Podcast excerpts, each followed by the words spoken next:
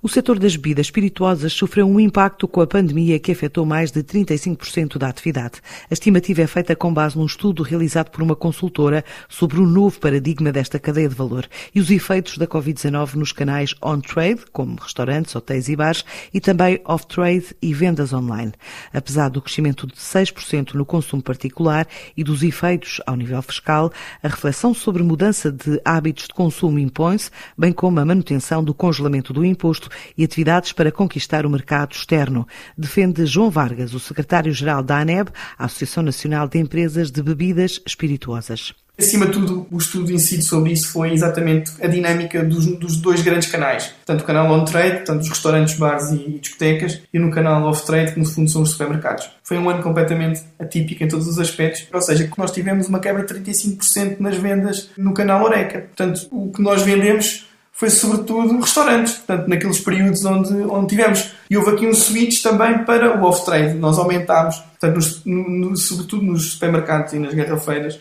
o que o estudo demonstra é exatamente 6% de aumento das receitas no, no canal off-trade, que não, obviamente não compensa, mas demonstra uma capacidade das empresas em direcionar, não é? Para aquilo que foi, no fundo, o canal que ficou, ficou mais ou menos aberto o ano, o, ano, o ano inteiro. Apesar de representarmos 11% do consumo de bebidas alcoólicas, nós somos quase, ou seja, aquilo que contribuímos é quase 60%. A dizer que a questão fiscal é muito importante, até porque se nós vendemos menos, o Estado também arrecada menos. Portanto, o estudo tem, também incide sobre a questão, ou seja, das consequências da arrecadação fiscal que um, quebra das vendas que tivemos ano passado tem, mas pensamos que, que nós podemos dar o saldo exatamente para, para a internacionalização. E daí que nós fizemos exatamente este estudo também para nos indicar, fazendo o diagnóstico, para percebermos que tipo de iniciativas é que podemos fazer agora nos próximos anos para, para dar a volta a este período de crise que tem e que vai ter ainda algumas, uh, vai ter bastantes, não digo algumas, algumas é pouco, é bastantes consequências na, nas nossas empresas. Uma das coisas que nós este ano vamos fazer é um plano de internacionalização que não tínhamos.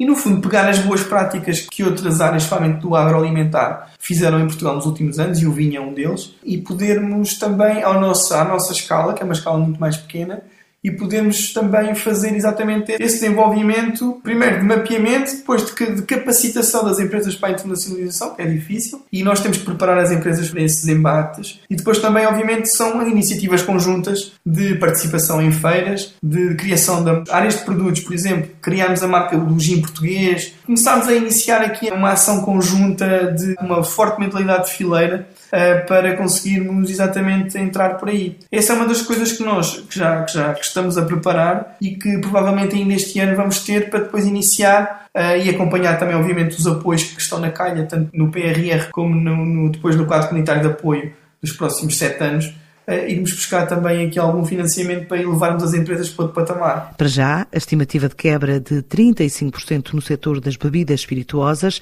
acompanhada pela Associação Representativa do Setor, em fase de definição de um plano de ação nacional e externo para arrancar ainda em 2021.